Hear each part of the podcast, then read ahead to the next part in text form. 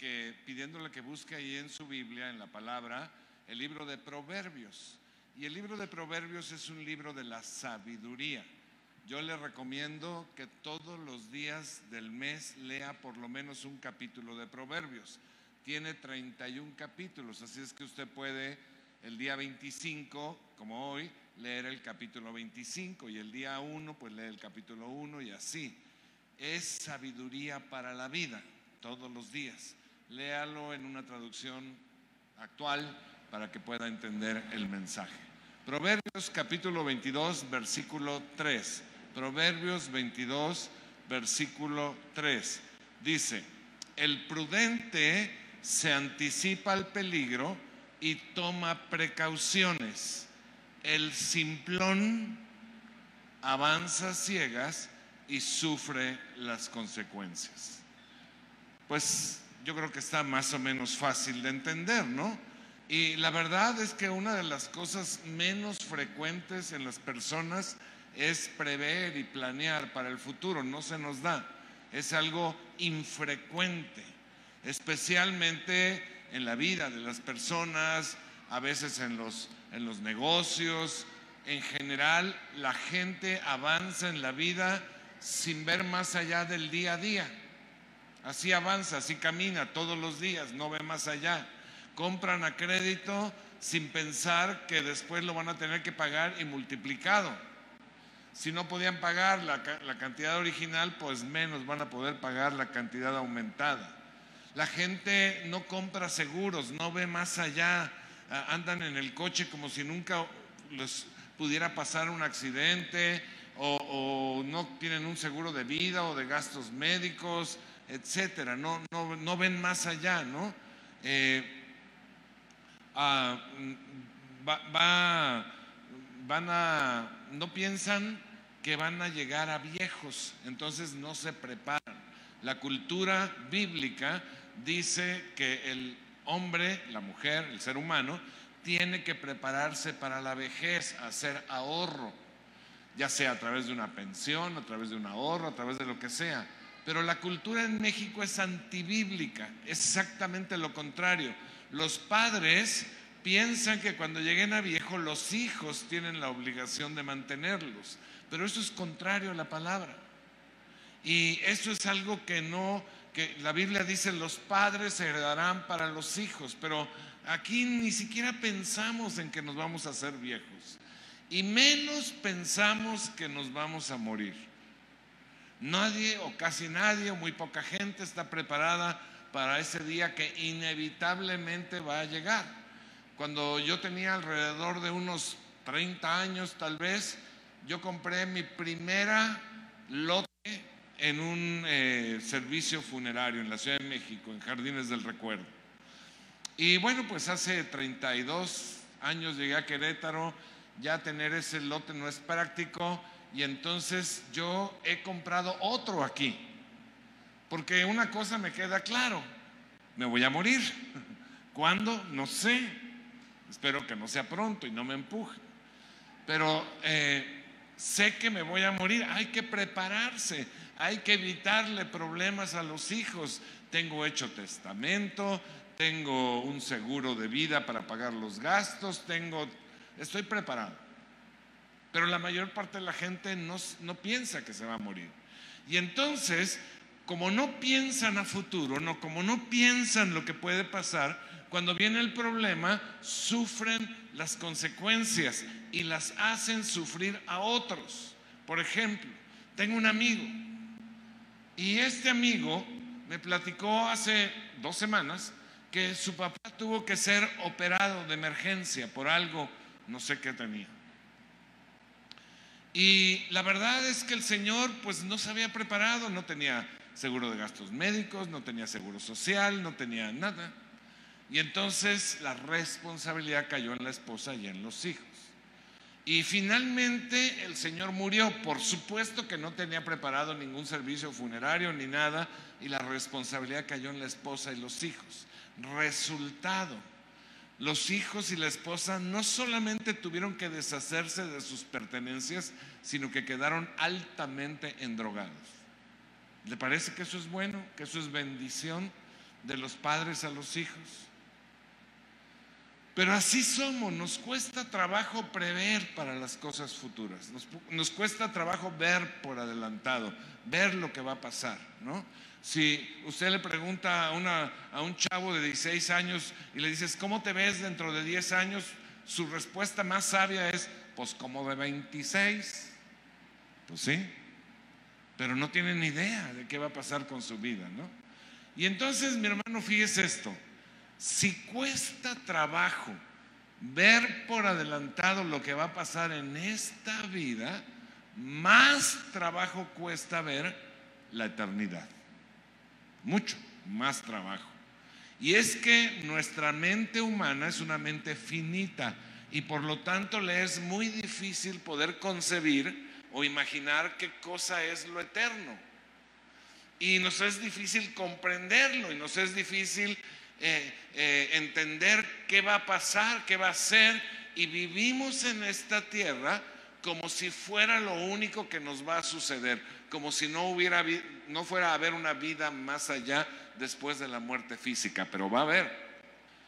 Pero necesitamos entender Entendamos, por favor, veamos, abramos nuestra mente y veamos la perspectiva correcta. Nuestra vida en esta tierra es un suspiro en preparación para la, para la eternidad.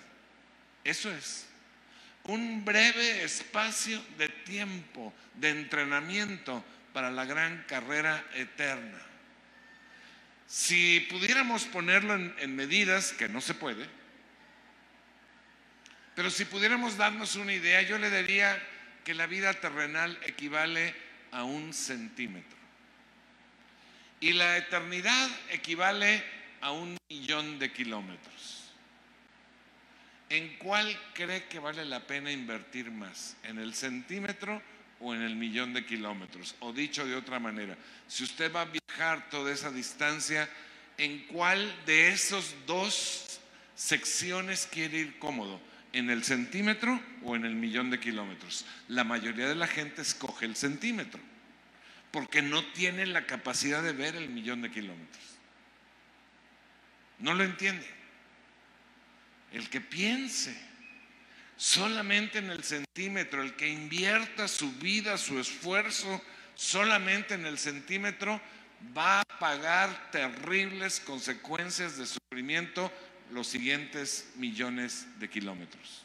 Si logramos entender esta perspectiva, entenderemos que lo que sucede en esta tierra es muy poquito, muy brevecito y que no vale la pena aferrarnos a lo que nos puede dañar en la eternidad. Es un negocio muy malo. Jesús dijo, Busque Marcos capítulo 8, versículo 35. Marcos 8, 35. Se lo voy a leer en la nueva traducción viviente.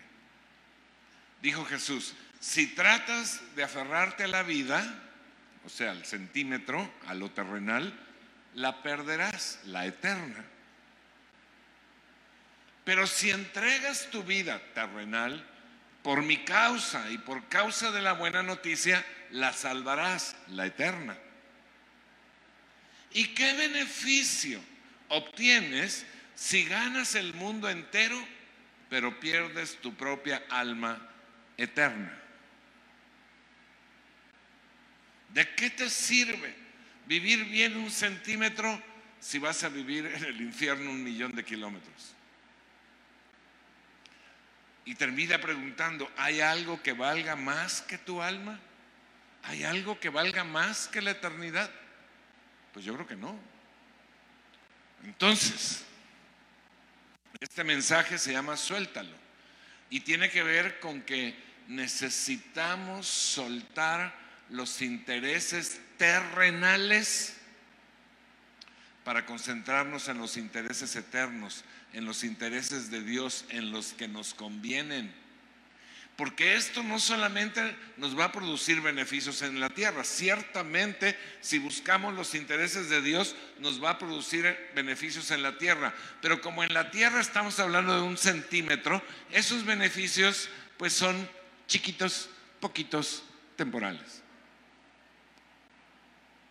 Pero nos va a producir beneficios grandotes, muchotes y eternos cuando muramos físicamente. ¿Cuál prefiere? Suelta lo chiquito para agarrar lo grandote. Dicho de otra manera, lo que nos pasa en esta tierra, mi hermano, no es lo importante, sino lo que nos pase en la eternidad. Tú en esta tierra puedes vivir un problema, 20 problemas, 50 problemas, es un breve espacio de tiempo. Pero ¿qué va a pasar en la eternidad? Lo que tengamos en esta tierra no es lo importante, lo importante es lo que vamos a tener en la eternidad. Lo único importante en esta tierra es lo que tú hagas a favor de tu eternidad. Anticípate al peligro eterno.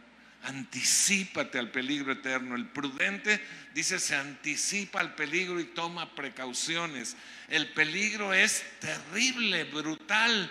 Ya no se predica acerca del infierno porque hay personas que se ofenden, pero la palabra de Dios es real y dice que es un lugar de tormento eterno de día y de noche y que la gente querrá morir y no podrá.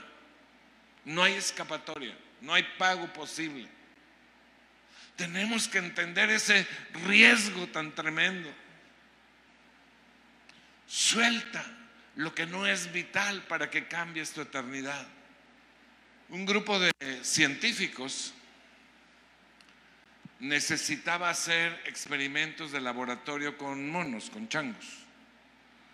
Y pues para poder hacer estos experimentos, lo primero que se necesitaba era atrapar los monos los changos, ¿no? Por cierto, a propósito de changos, eh, y no, no, estoy haciendo referencias personales a nadie, eh, mi, mi, tío Febronio, pobrecito, porque cuando nació era verdaderamente muy feo, muy, muy, muy, muy feo. Eh, dice, nos cuenta su mamá que le tenía que amarrar un, una tira de chorizo al cuello para que el perro jurara con él, ¿no?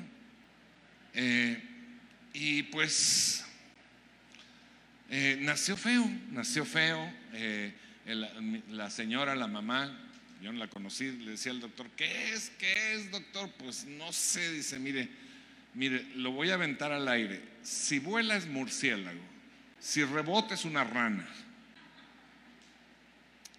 Total que un día ya salió del hospital la señora, la mamá de mi tío, y se subió a un autobús de transporte público para irse a su casa y el chofer le empieza pues a insultar, le empieza qué bárbara señora, miren nomás qué cosa tan fea trae ahí, vergüenza le debería dar, por lo menos lo debería tapar con un trapo, es ofensivo para la gente, qué espantoso eso que trae usted ahí. Y, bueno, y la, señora pues toda humilde pues se, pues se fue a sentar con el chamaco, bebé, ¿no?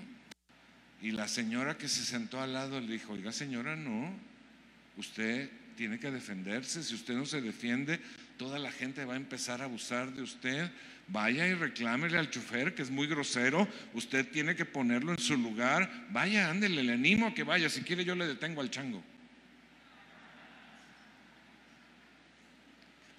Bueno, estaba en que estos científicos, es real además, ¿eh? Eh, necesitaban hacer unos experimentos médicos y necesitaban atrapar a los monos, ¿no? Y bueno, pues la opción que pensaron era pues la que usan en los zoológicos, que es unos, unas pistolas o unos rifles que disparan unos dardos con tranquilizante, ¿cómo se llama ese? Anestesia, ¿no? Que, que duerme a los animales y no les causa daño. El problema, decían ellos, es que no podían usarlos porque los changos son como o sea, son muy inquietos, entonces andan saltando y andan de una rama a otra y en la liana. Y dice, y, en el primero patinarle está canijo, ¿no? Segundo, ¿qué tal si les damos que, el, dardazo y de repente hace efecto en el momento que va saltando de, rama en rama? Y, en ese momento puede caerse y matarse. Entonces, pues no es muy eh, aconsejable utilizar los dardos con este tipo de, animales, ¿no?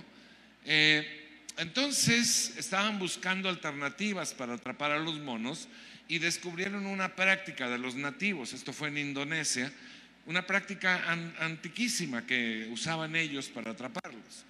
Y esta práctica era súper sencilla, miren, lo que hacían era que vaciaban una calabaza grande, la vaciaban por completo, una calabaza pues ya seca, obviamente ya dura, y la fijaban en el piso firmemente, le hacían un hoyo en la parte de arriba. Y entonces eh, uno de los científicos sacaba una charola llena de cacahuates, llena de cacahuates. Los cacahuates son para los changos como los tacos para los mexicanos, irresistibles.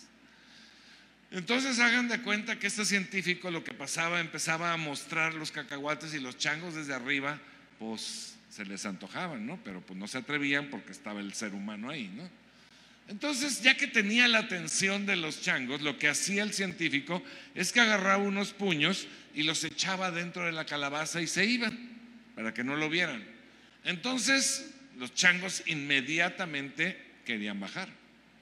Y obviamente, pues primero bajaba el líder, ¿no? Y el líder o cualquiera de los changos metió la mano a la calabaza y agarró los cacahuates. ¿Cómo agarra usted cacahuates? Digo, no le estoy diciendo chango. ¿Cómo agarra una persona los cacahuates? Pues cierra el puño, ya tiene un puño de cacahuates ahí, ¿no? El problema era que la calabaza, el hoyo de la calabaza, era, estaba calculado para que la mano cupiera así, estirada. Pero una vez que cerraba el puño, ya no, ya no salía la, ya no salía la mano. Y usted dice, bueno, pues digo, estaba muy sencillo, ¿no? Este, el mono tenía dos opciones. La más fácil, pues era suelta los cacahuates y, huye por tu vida, ¿no? Huye, escapa hacia la libertad. O quédate con el puño cerrado y serás atrapado. Vas a ser capturado. ¿Y sabe qué fue lo que pasó? Ningún mono soltó los cacahuates. Ni uno solo. Todos fueron atrapados. ¿Sabe qué pasó? Que su ambición y su deseo por lo inmediato fue más fuerte que su visión de futuro, que su visión de libertad o que su visión de prisión. Ellos estaban enfocados a lo inmediato y fueron atrapados todos. Mi hermano, amigo, viejito, compadre, nosotros somos como esos monos. Digo, no física, bueno, algunos sí. Eh, no físicamente, somos como esos monos. Perdemos muy frecuente nuestra libertad porque nos, nos tenemos el puño cerrado y nos negamos a soltar aquellas cosas terrenales que tanto deseamos y amamos. Y tenemos el puño ahí cerrado. Y no podemos salir de la calabaza. Y entonces estamos atrapados por el mundo. La decisión es tuya. Puedes aferrarte a los cacahuates terrenales al centímetro de distancia o puedes soltarlos y correr a la libertad y a la vida eterna. Cada uno elige, cada uno escoge. En tres de los cuatro evangelios se nos cuenta una historia que gira alrededor de una conversación entre Jesús y un joven. Y en esta conversación eh, ah, suceden cosas muy importantes. Como no se nos dice su nombre, el nombre del joven, yo le voy a inventar un nombre. No es doctrina, no estoy trayendo una nueva palabra profética, más lo estoy inventando para poderlo identificar, ¿sí? A este, a este chamacón. ¿Y qué nombre le pondremos? Matarile, Rile, Ron.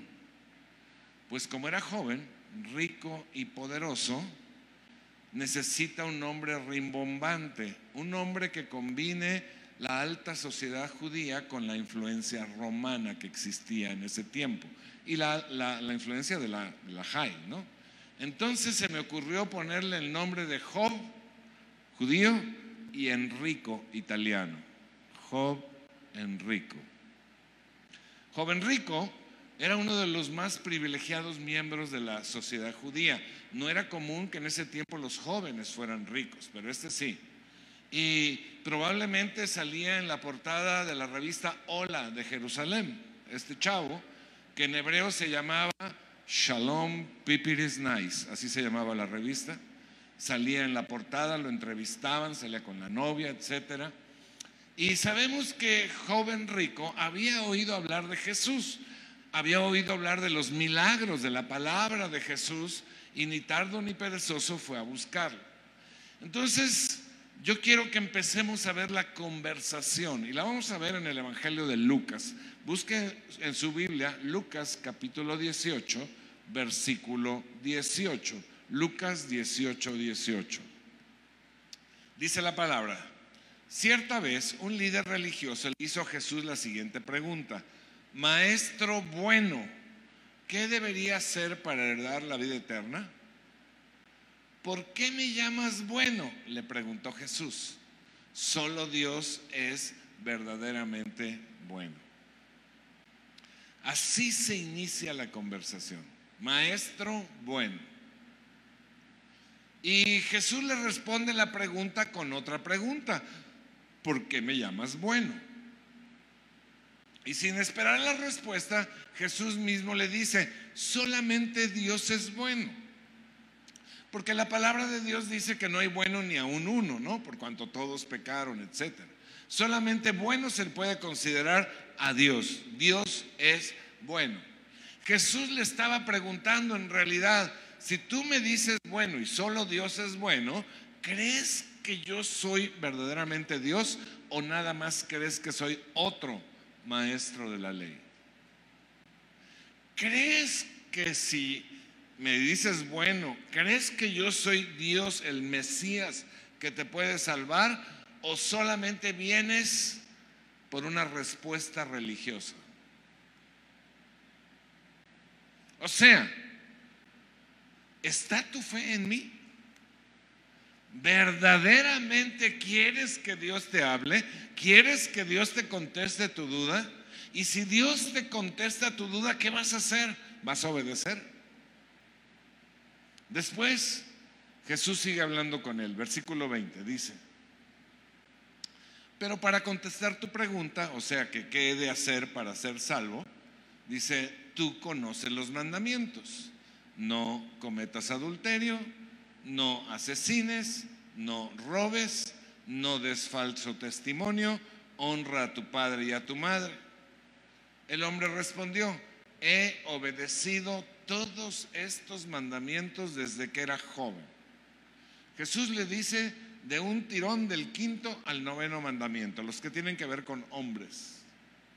Y joven rico le responde que los ha obedecido todos desde que era desde, desde joven, o sea, desde que dejó de ser niño para convertirse en hombre. Hay que recordar que en la cultura judía los niños a los 13 años más o menos celebran su bar mitzvah y entonces dejan de ser niños, se convierten ya en hombres. Entonces, este chavo le estaba diciendo, desde que hice mi bar mitzvah, he obedecido todos estos mandamientos. O sea, si joven rico en ese momento de estar platicando con Jesús tenía, por decir algo, 25 años, quiere decir que durante 12 años se había portado súper bien. Había obedecido los mandamientos. Hablaba de un hombre extraordinariamente bueno a los ojos de los hombres. Y después de que, de que este joven rico contesta eso, antes de la respuesta de Jesús, en la versión de Mateo hay una frase muy importante que dice, Jesús lo miró con amor, antes de decirle lo siguiente. Esto hace que la siguiente instrucción de Jesús sea comprendida desde la perspectiva del amor de Dios. Y la perspectiva del amor de Dios, mi hermano, es que Dios siempre quiere lo mejor para ti, siempre. Hay gente que me dice, es que Dios me mandó esta enfermedad. ¿De veras? O sea, ¿tú eres papá o mamá? ¿Tú le mandarías una enfermedad a tu hijo? No, pues no. ¿cómo? Entonces, ¿cómo piensas eso de Dios? Dios siempre quiere lo mejor para ti. Siempre. Entonces, el versículo 22, Jesús empieza a hablar y le dice, cuando Jesús oyó su respuesta, le dijo, hay una cosa que todavía no has hecho. Fíjese, le había repetido los mandamientos que tienen, ¿se acuerda que los diez mandamientos tienen relación? Los primeros con Dios y los últimos con el hombre. Jesús le había dicho los mandamientos que tenían relación con el hombre, pero le dice, hay una cosa que todavía no has hecho. Vende todas tus posesiones y entrega el dinero a los pobres y tendrás tesoro en el cielo. Después, ven y sígueme. Pero cuando el hombre oyó esto, se puso triste porque era muy rico. ¿Sabe qué le estaba diciendo Jesús? Suelta los cacahuates. Los cacahuates son cacahuates. Y mejor agarra los tesoros eternos. Pero el hombre tenía la vista corta. Nada más veía lo terrenal. No era prudente, no estaba previendo, iba a sufrir las consecuencias. Y entonces él dijo, no, no, no, los cacahuates ya los tengo en el puño, no los voy a soltar, por nada. Ahora fíjese bien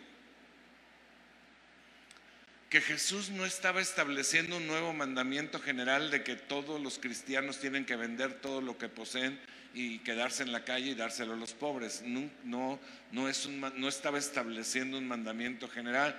Jesús tenía seguidores ricos, bueno, desde el Antiguo Testamento, Abraham, Isaac, Jacob, José, etcétera, a ninguno, ni a, ni a los del Nuevo Testamento, a, Susana que mantenía el ministerio, ni a Nicodemo, ni a José de Arimatea, a ninguno de sus seguidores ricos le dijo, vende todo y repárteselos a los pobres. No, no estaba estableciendo un parámetro de eso, es una regla de eso, un mandamiento.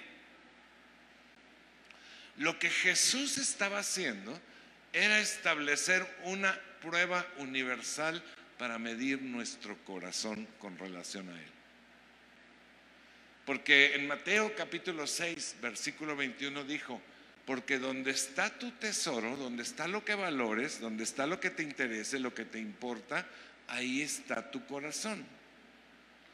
En lo que más valores, ahí estará tu corazón. O sea, ahí estará tu interés, tu deseo, tu tiempo, tu trabajo, tu entrega. Y mi hermano, si no es Dios, va a ser cualquier otro cacahuate. Chiquita, terrenal y perecedero. Jesús estaba probando a joven rico para que él descubriera dónde estaba puesto su corazón. Y esta es la prueba de las pruebas. Y vaya que joven rico lo descubrió, pero no quiso soltar el puño de cacahuates.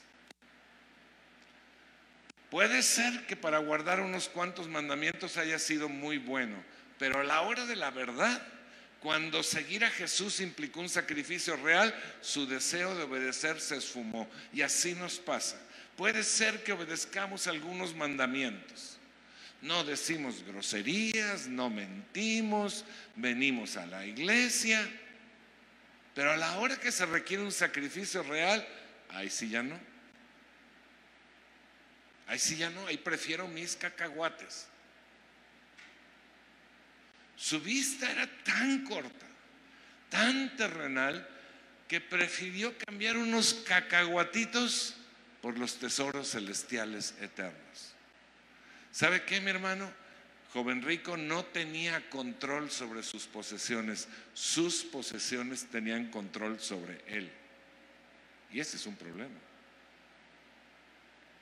Y no estoy hablando solamente de dinero, sino de cualquier cosa que sea para ti más valiosa, más prioritaria que Dios. Abraham, un millonario, no le importaba el dinero. De verdad, Abraham era generoso, no, andaba preocupado por el dinero.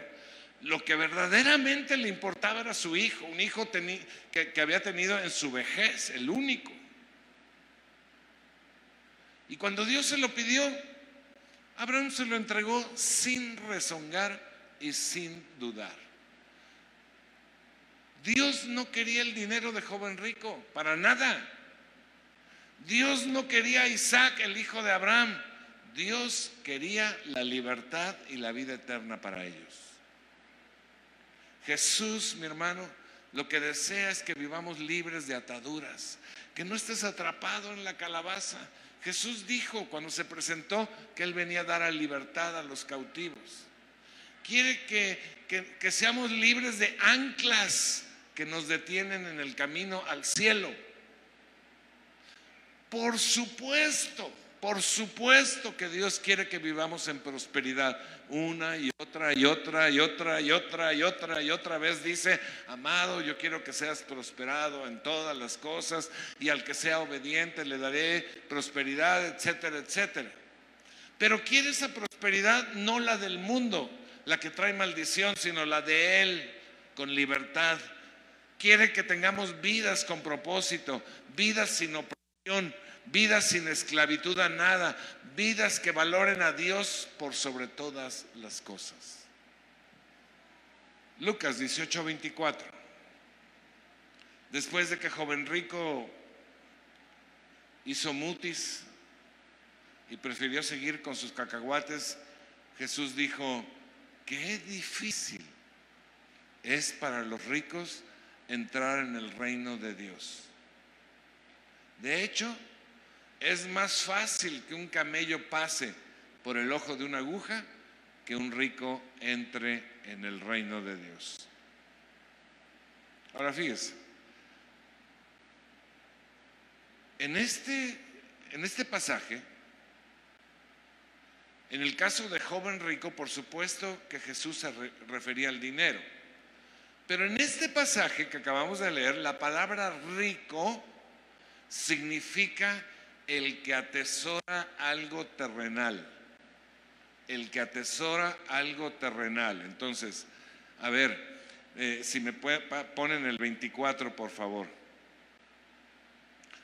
Qué difícil es para los que atesoran algo terrenal entrar en el reino de Dios. Siguiente. En realidad, le resulta más fácil a un camello pasar por el ojo de una aguja que a uno que atesora cosas terrenales entrar en el reino de Dios. ¿Y sabe qué es algo terrenal? Los cacahuates, pues. Cualquiera que estos sean, tus cacahuates. Le puedo hablar horas por los tipos de cacahuates que existen, que atesoramos y que no estamos dispuestos a soltar. Por supuesto está el dinero, los bienes Hablamos cada domingo del diezmo y de la ofrenda, pero hay gente que tiene sus cacahuates y esto no lo suelto por nada, ¿no? Hay cacahuates que son la seguridad personal, ¿no? Yo no voy a la iglesia porque no quiero que me contagien. No voy a servir al Señor porque no quiero, ¿y qué tal si me muero? Pues mi hermano, aquí hemos estado sirviendo en riesgo porque queremos servir a la comunidad, queremos servir al Señor, queremos adorar. La vez pasada que fuimos a, fuimos a entregar en plena en pleno pico de la pandemia, fuimos a un hospital COVID a entregarles un lunch, un reconocimiento, un mensaje evangelístico a todos los trabajadores, doctores, enfermeras, todos. Y mi pensamiento pues a mí me dijeron, pues tú no vayas porque pues ya estás, ya estás viejito. Dije, viejito, los cerros.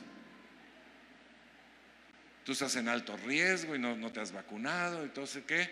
Pero la directora del hospital me, habló y me dijo, yo quiero que venga usted. Y mi pensamiento, de verdad, mi hermano, mi, mi pensamiento es, pues sí voy porque estamos, estamos, eh, estamos dándole este reconocimiento, este agradecimiento, pero estamos llevándoles un mensaje de salvación. Y si el precio de llevar el mensaje de salvación a todo el personal es la vida, es un precio bajo. Es que yo no evangelizo porque no me vayan a asaltar. Pues, pues si te asaltan evangelizando, gloria a Dios, ¿no? Vas a tener más premio. Hay cacahuates de la reputación. ¿Cómo le voy a hablar a mis empleados o a mi jefe? voy a quedar como el, el aleluyo. Se van a burlar de mí. Entonces ahí lo tenemos agarrado los cacahuates. O la comodidad. Yo, yo, yo estaba leyendo el otro día las estadísticas que entre los cristianos su promedio de asistencia es cuando mucho dos domingos al mes, cuando mucho. ¿Por qué? Porque tienen los cacahuates de la comodidad. Es más cómodo estar en casa, es más cómodo estar en pijama, tener el desayuno, es más cómodo no, no ir a la reunión, es más cómodo no asistir a, la convocatoria, al congreso, lo que sea, es más cómodo no leer la palabra, es más cómodo no orar. Un cacahuate de la comodidad o de la religión, ¿no? ¿Cuánta gente dice, pues, yo, le compartí a una famosa comunicadora de los medios de comunicación en, en, Querétaro y me decía, pues sí creo, sí creo, pero ¿qué hago con mi religión? Pues era más poderoso su tradición que lo que Dios dice. Y hay muchas cosas más, muchos cacahuates que nos aferramos. Y sabe, así lo entendieron los que estaban con Jesús, porque todos se dieron por aludidos y le preguntaron, vea, versículo 26. Los que oyeron, los que lo oyeron decir esto, dijeron, entonces, ¿quién podrá ser salvo? ¿Quién podrá ser salvo? O sea, mi hermano, todos, todos se sintieron aludidos cuando él dijo, es más fácil que entre un camello por el ojo de una aguja que alguien que retenga algo terrenal en lugar de Dios. Todos se sintieron aludidos. Todos tenían cacahuates en el puño y como eran changos, todos tenían cola que les pisaran. ¿Cuál es la respuesta a esta pregunta? ¿Quién podrá ser salvo? ¿Sabe cuál es la respuesta? Nadie.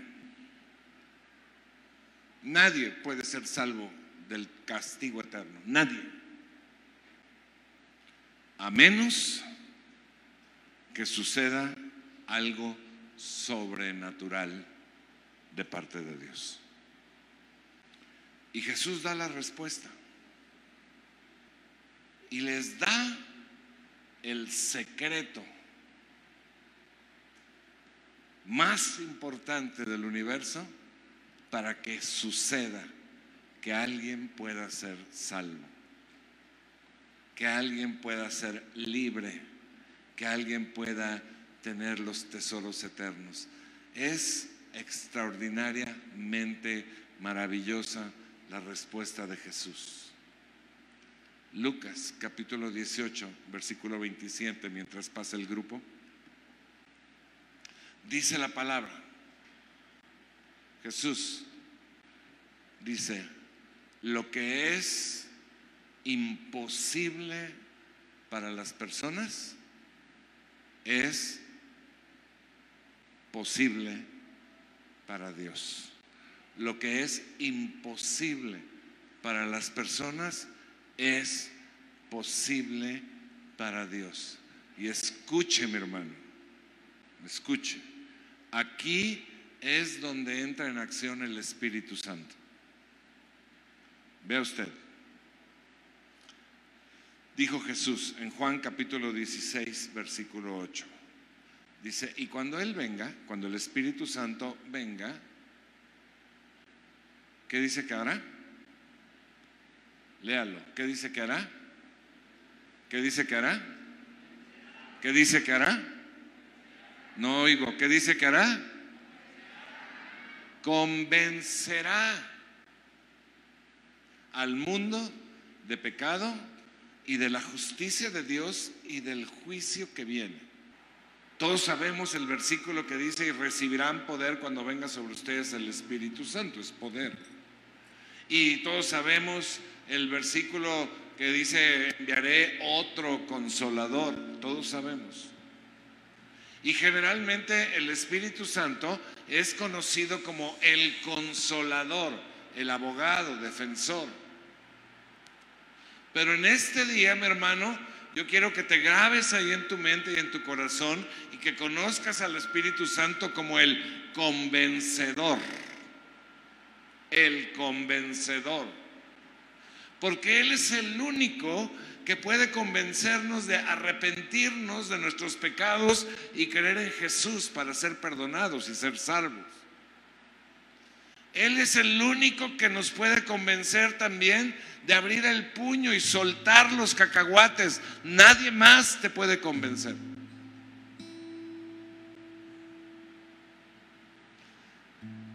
Él es el único que te puede convencer de que algo está mal delante de Dios.